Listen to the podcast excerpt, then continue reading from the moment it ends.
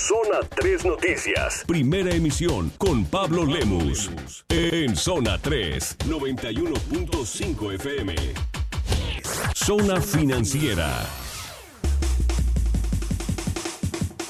Alejandro Rodríguez Magaña, nuestro especialista en materia financiera, catedrático de la Universidad Panamericana, nos acompaña en cabina esta mañana. Qué gusto saludarte, mi querido Alejandro. Pablo, buenos días. Un placer acompañarte aquí en el estudio y un saludo a todas las personas que nos escuchan en esta mañana.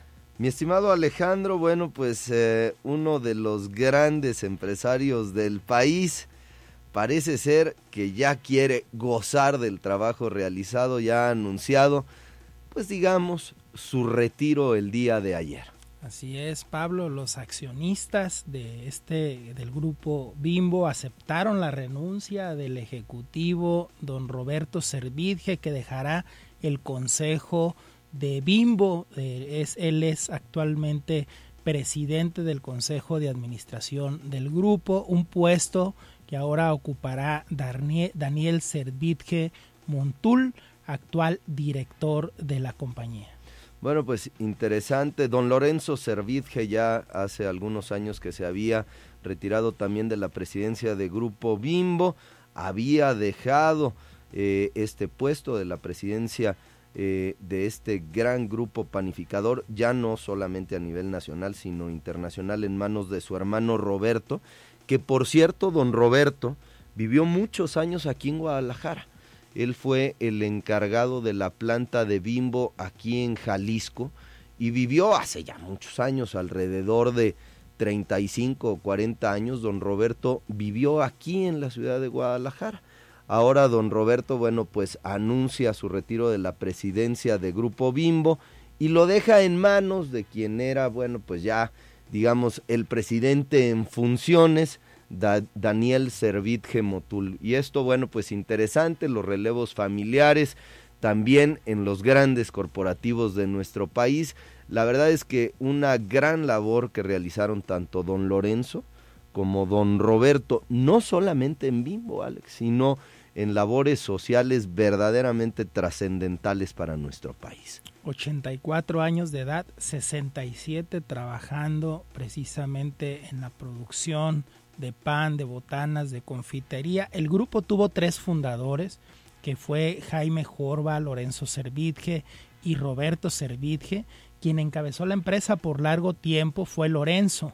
Luego eh, se dio el mando en manos de Roberto, empresario que según se dice ahora supervisaba de cerca a Daniel, hijo de Lorenzo, para que pues, eh, supiera tomar las riendas del negocio cuando llegara el momento, pues la fecha del relevo está programada para el día primero de julio próximo. Pues interesante y lo mejor a don Roberto y bueno, pues muy merecido su retiro, que seguro como los grandes empresarios de este país, eh, esta situación de que se van al retiro es totalmente falso porque una persona eh, con esa actividad, con esa inteligencia, con esa adrenalina, no puede dejar de trabajar nunca. Los zapatos los tendrán puestos hasta la tumba, mi estimado Alejandro. Es un, relevo generacional bastante interesante. En principio, Lorenzo había decidido enfocarse en un mercado nacional. Luego Roberto entra y da a la empresa un concepto de internacionalización bastante interesante y ahora con Daniel se espera que vaya por nuevos mercados y por la conquista del mercado norteamericano que ya empezó en días pasados cuando veíamos el tema de la adquisición de una marca importante. Interesante, mi querido Alejandro. Oye, em, adicionalmente, bueno, pues está el tema de inflación eh, que se publicó el día de ayer por parte del INEGI que bueno, pues eh, ya está saliendo del rango eh, establecido por Banco de México. No quisiera decir que la inflación en México está fuera de control, ni mucho menos, pero sí se encuentra por encima de lo que se había pronosticado por el Banco Central, mi querido Alejandro. La inflación de 0.73% en el mes de marzo, que en términos anuales representa 4.25%, que está ligeramente por encima del límite superior de la meta establecida por el Banco de México. Hay que recordar que está en 3% más menos un 1%. El límite superior de esa meta del Banco Central sería 4%, 4.25% en términos anuales la inflación reportada el día de ayer, eh, su mayor ritmo de crecimiento desde octubre del año pasado, superior a lo que se esperaba, hay que decirlo también, y se debió precisamente a presiones en el índice subyacente principalmente en el tema de frutas y verduras que tuvieron un incremento de 10.28% en el mes y un deslizamiento en el precio de la gasolina de 1.36% mensual que ya empieza a, eh, Pablo a tener por ahí algunas secuelas por ejemplo, en el índice de precios al consumidor, la variación porcentual del índice subyacente, el cual no incluye los precios más volátiles que como el de frutas y verduras y tampoco incluye tarifas de gobierno, se mantuvo alrededor del objetivo del Banco Central del 3% en 3.02%. Y, y Alex, este dato llama la atención porque lo que había venido presionando fuertemente a la inflación en el país era eh, el alza de precios, por ejemplo, en algunas semillas. Eh, el precio del maíz que ha tenido un crecimiento muy importante en los últimos tres años, diría yo. Eh, hace cuatro años recuerdo que el precio de la tonelada de maíz andaba fluctuando los 1.200, 1.300 pesos, por ahí andaba. El año pasado llegó a tocar hasta los 5.200 pesos la tonelada, hoy ya el precio del maíz está rondando los cuatro mil pesos, tres ochocientos, tres novecientos, hasta cuatro mil cien pesos. Y bueno, pues esto había, digamos, apaciguado las presiones inflacionarias, pero parece ser que algunos otros productos, bueno, pues ahora están presionando fuertemente este indicador.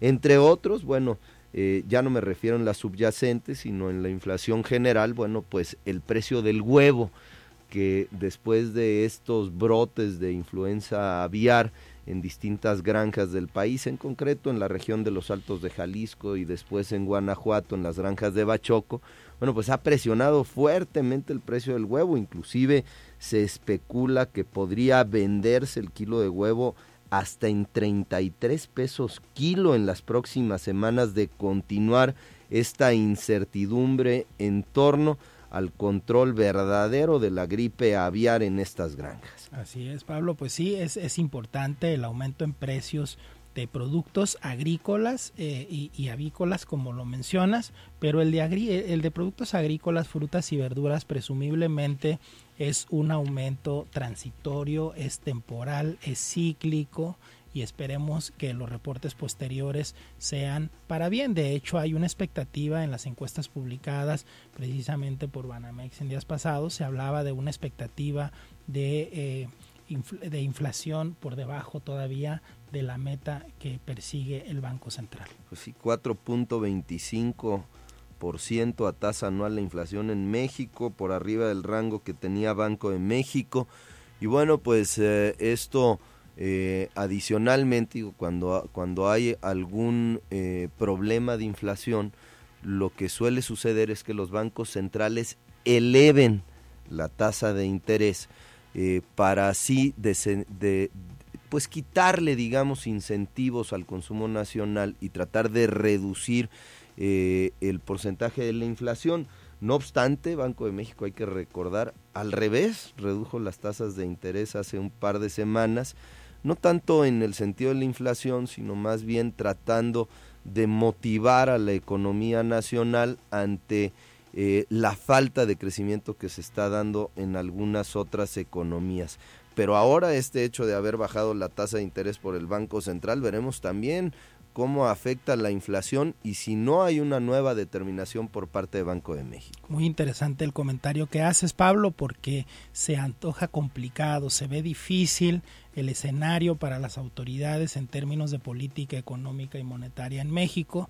Eh, hay, un, hay un incentivo interesante a reducir todavía más las tasas de interés nada más que el problema sería por el tema de la inflación.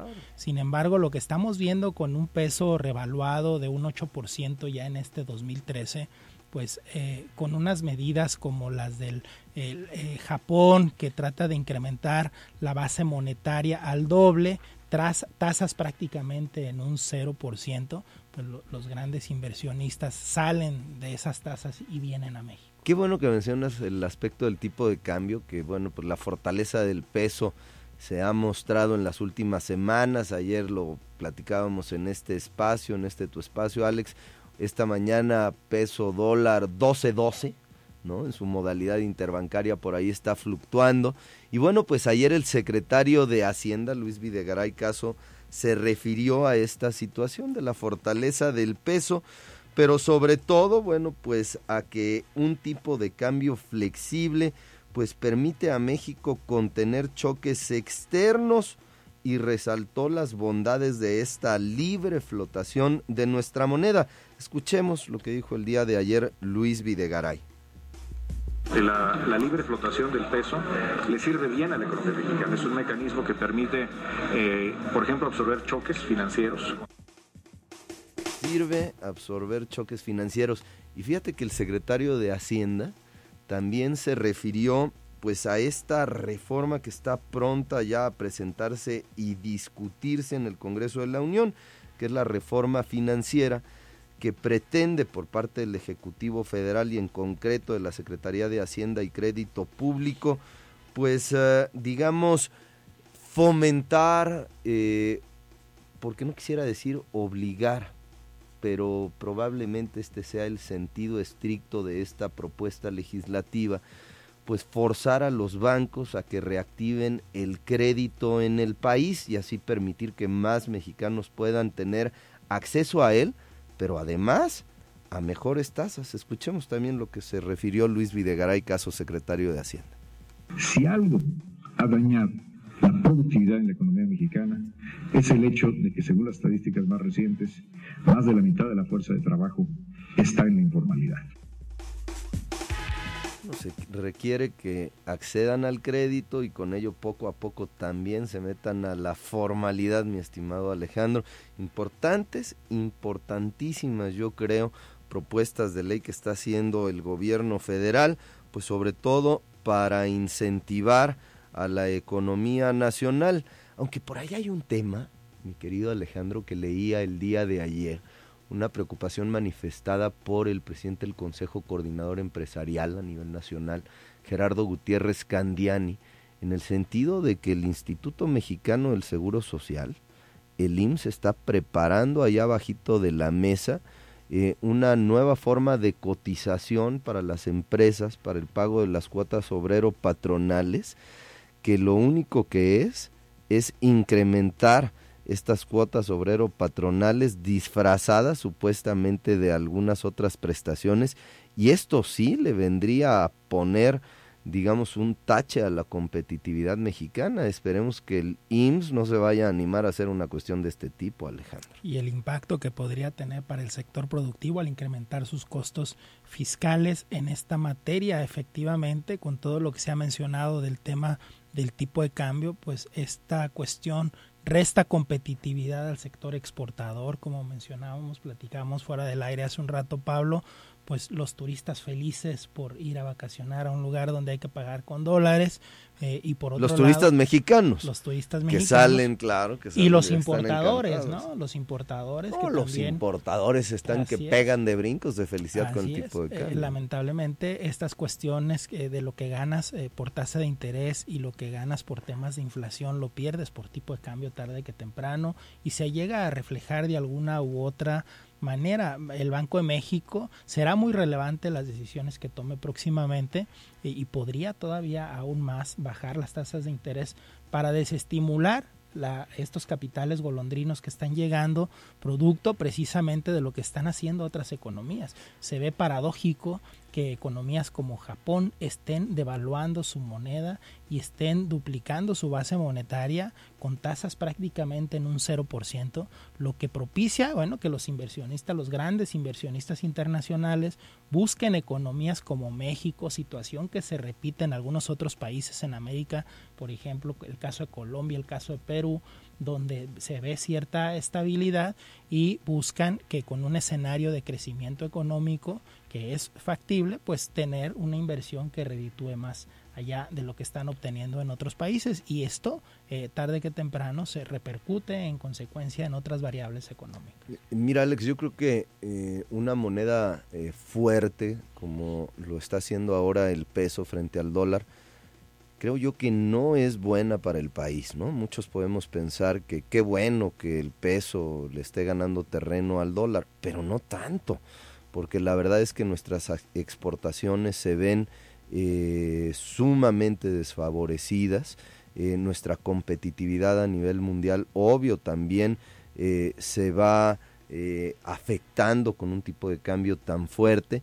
Y obvio, los inversionistas internacionales ven en nuestro país, bueno, pues si invierto en México, pues me da un rendimiento, pues digamos, de CETES que anda cercano al 4%, menos la retención que es del punto 85, eh, si no mal recuerdo, pero luego adicionalmente me da la apreciación de la moneda, no, pues estoy encantado de invertir en México y por eso están llegando todos los capitales a nuestro país.